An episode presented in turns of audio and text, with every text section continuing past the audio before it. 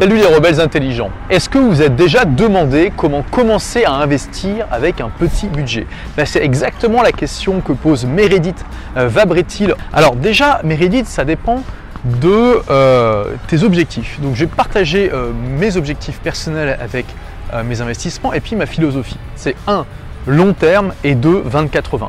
Par long terme, je veux dire que je me fous complètement de gagner de l'argent. J'ai pas besoin de ça pour vivre en fait. Donc tous les investissements que je fais, c'est dans un horizon à minimum 20, 30 ans et de manière générale plutôt pour assurer ma retraite ou pour avoir des revenus complémentaires en cas de coup dur ou voilà, si par extraordinaire par exemple mon entreprise euh, se plante. Le 20-80, c'est que je veux surtout pas devoir gérer mes investissements au quotidien. Dans l'idéal, ils sont complètement automatisés et j'ai peut-être besoin de passer 5 minutes par jour dessus. Alors c'est pas possible pour tous les types d'investissements, mais c'est vraiment euh, là-dessus que euh, je me concentre.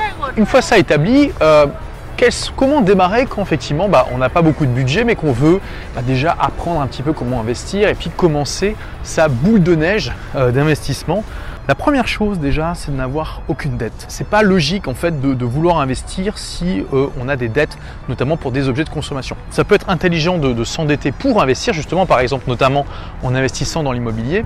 Mais si euh, tu as des dettes, bah, en fait il y a deux solutions possibles.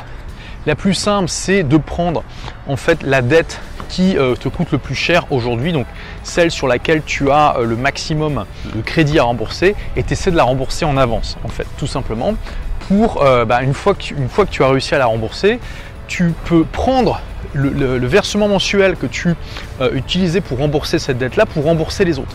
Alors c'est pas toujours possible de commencer par celle qui coûte le plus cher parce que bah, tout simplement par manque de, liquidité. Donc une autre solution, c'est de commencer au contraire par les plus petites dettes, celles qui sont les plus faciles à rembourser, les rembourser le plus vite possible par anticipation, et ensuite prendre cette somme mensuelle qui était allouée aux petites dettes, pour tout simplement euh, rembourser par anticipation des dettes de plus en plus grosses.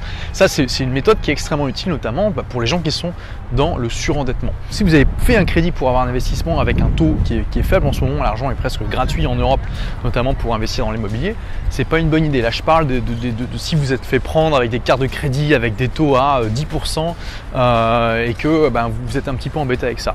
Il faut d'abord régler ces problèmes-là avant de commencer à investir.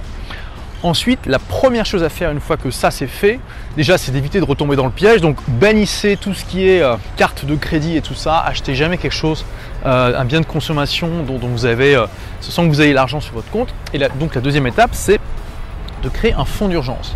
Un fonds d'urgence, c'est quoi? C'est entre 6 mois à 1 an de salaires qui sont placés sous forme extrêmement liquide, c'est-à-dire vraiment sous forme d'argent que vous pouvez retirer très très vite en cas de besoin. Euh, et euh, euh, qui, va vous permettre d'avoir une certaine sécurité psychologique. Mais je recommande quand même d'avoir une somme liquide qui équivaut au moins à deux mois de salaire déposé, bon, si vous êtes en France, sur un livret A, tout simplement. Ça vous permet, le livret A, bon, il ne va rien vous faire gagner, hein, clairement, ça ça vous permet juste d'être que votre capital ne soit pas complètement grignoté par l'inflation, euh, puisque l'inflation est quand même assez faible en ce moment. Parce que voilà, si vous vous contentez par exemple d'avoir les billets, euh, enfin votre argent sous forme de billets dans un matelas, le problème c'est qu'au bout d'un an, les prix auront augmenté de en moyenne quelque chose comme 1 ou 2%, ce qui fait qu'avec euh, les, mêmes 1000 euros que vous avez il y a un an, vous ne pouvez pas acheter exactement la même quantité d'objets. Vous, allez avoir moins de choses pour ces mêmes 1000 euros, donc ils valent moins. Tandis que si vous les placez sur un, livret A, bah, comme vous avez pris, je sais pas quel taux aujourd'hui, ça va être quelque chose comme 1% en moins, bah, ça a compenser un petit peu euh, l'inflation, voire complètement si l'inflation a été faible. Et l'avantage de ça, c'est quand même que euh, au-delà de cette sécurité psychologique que donne le fait d'avoir plusieurs mois de salaire, c'est surtout ça peut servir en cas de coup dur. On ne sait jamais ce qui peut arriver. Vous pouvez avoir besoin de débloquer une somme d'argent très vite euh, si jamais il y a quelque chose qui se passe dans la vie et ça peut arriver à n'importe quel moment. Donc ça c'est important. Six mois, un an, je le recommande pour les entrepreneurs, notamment ceux qui euh, bah, commencent à bien gagner leur vie parce que ça vous donne une sécurité psychologique absolument géniale. Et en gros, le conseil c'est déjà de remplir complètement en France le livret A et puis le livret développement durable. Mais voilà, si tu es étudiant ou employé, commence déjà par avoir un petit fonds d'urgence de deux mois, c'est déjà pas mal. Et euh, pour le reste, tu peux commencer à investir tout simplement dans ce qu'on appelle des fonds indexés ou des trackers. Euh, et les trackers, c'est quoi? C'est tout simplement en fait des des logiciels qui vont essayer de suivre des indices boursiers. Et le grand intérêt, c'est qu'en fait, il y a très peu de risques parce que autant si tu investis dans l'action d'une entreprise, bah, l'entreprise peut faire faillite ou l'action s'effondrer et du coup tu peux perdre ton argent.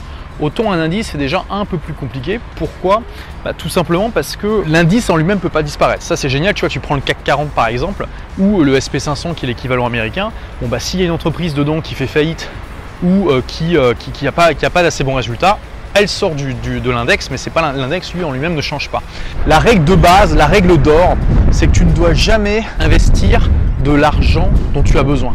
C'est toujours de l'argent dont tu n'as pas besoin que tu investis, l'argent qui est en surplus. Et c'est pour ça qu'il y a cette notion de fonds d'urgence qui est absolument primordiale, parce que si tu... Euh, bah, si, à un moment tu as un besoin urgent de cash, ok, tu peux revendre tes actions, c'est quelque chose d'assez liquide.